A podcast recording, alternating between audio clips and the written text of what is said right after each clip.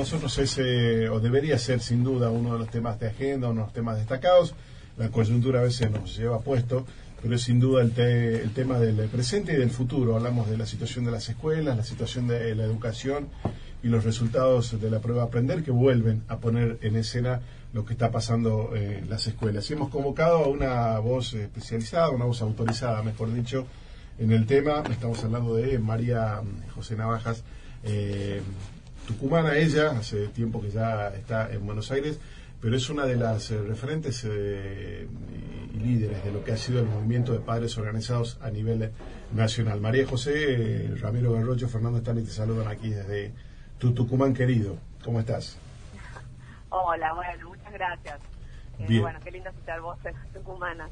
bueno, eh, María José, te, convocábamos por, eh, en, principio para, para hablar de esto, que son los resultados de las pruebas Aprender, que confirman que 7 de cada 10 chicos de las zonas vulnerables, entre otras cosas, no entienden lo que leen. me imagino que no te sorprende que este sea el resultado, digo, por lo que, por lo que venís planteando en estos años. No, es cierto, lamentablemente no, no es una sorpresa el resultado, era algo que se podía anticipar, era algo que otros países ya habían medido a fines del 2020, que habían visto que la, diferencia, eh, digamos, en las pérdidas de aprendizaje, primero hay que decir que todos perdieron, digamos, hay una, una pérdida generalizada, pero que el impacto más grande y que acentúa brechas previas se da en los chicos con eh, de menores recursos. Y esto no solamente es porque tienen menos acceso a los dispositivos, a la conectividad o porque directamente no tenían clases virtuales, sino también porque hay un acompañamiento familiar distinto. O sea, no todas las, las familias están en las mismas condiciones de acompañar el aprendizaje de los chicos. Y bueno, y quedó demostrado que sin ese acompañamiento de un adulto que, que vaya, digamos, este, respaldando, ordenando, reforzando, eh, los chicos aprendían poco o nada y bueno, lamentablemente, digamos, conociendo el escenario argentino, digamos, con todos los, los índices, lo que ya se conoce de, pobreza, de vulnerabilidad, de, digamos, las familias, digamos, que no, no tienen los padres con el nivel secundario completo, bueno, no, no, no cabía esperar otro resultado, lamentablemente.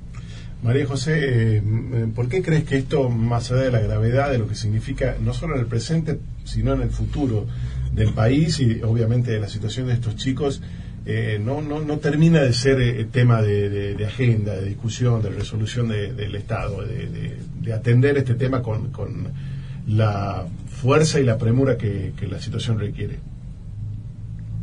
Lamentablemente las únicas razones que a mí se me ocurren son motivos bastante egoístas, digamos, invertir en educación, hacer un trabajo sostenido eh, como el que se necesita, como el que demanda la educación y particularmente la situación de la educación argentina, no da réditos electorales inmediatos, porque los resultados no los ves en dos, tres, cuatro años.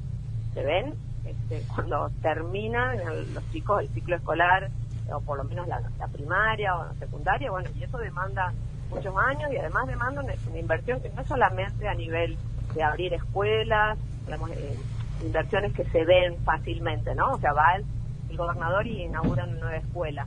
Los cambios de, fondo que hay que hacer eh, tienen que ver también con la formación docente, con la evaluación docente y hacer un seguimiento mucho más este, detenido y cotidiano de cómo están aprendiendo los chicos. eh, María José Fernando te saluda, ¿qué tal? ¿Cómo estás? Eh, Hola, ¿qué tal? ¿Es suficiente la respuesta del gobierno con incrementar una hora de clases por día o hacer la jornada extendida después del receso invernal como para ante esta dramática estadística que se ha mostrado? Mira, yo no creo que sea suficiente.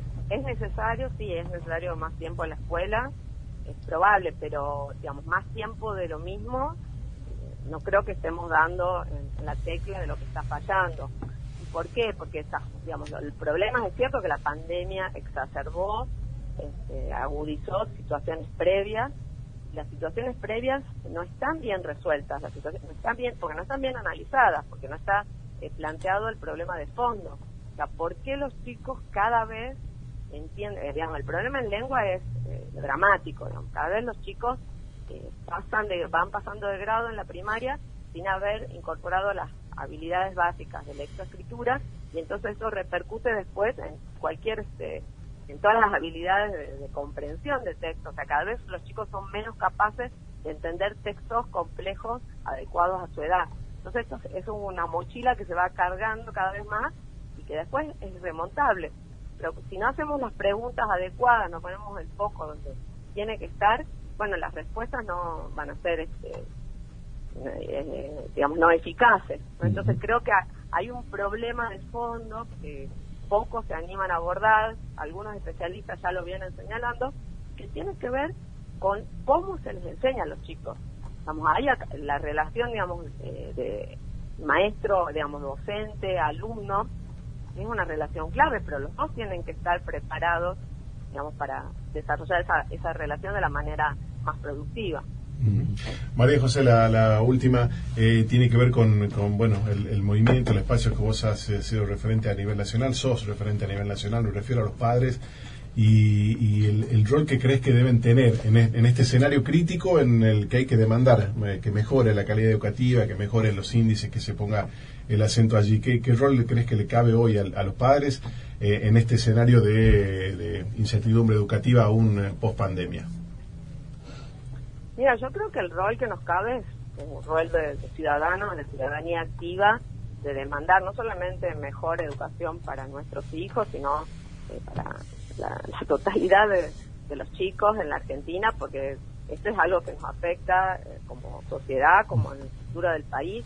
Digamos, los chicos van saliendo de la escuela sin eh, las herramientas básicas para insertarse en el mundo laboral o para seguir digamos, estudios superiores, entonces las perspectivas de, futuro de un país que tiene, digamos, ese esa mano de obra, perdón que lo diga así en términos tan crudos, pero bueno, es la realidad, vivimos en un mundo que eh, la gente tiene que trabajar, tiene que trabajar para vivir, entonces digamos, si no les da las herramientas para tener un trabajo de calidad, bueno, no nunca vamos a poder salir de este ciclo eh, de, pobreza, digamos, que se va reproduciendo generación tras generación.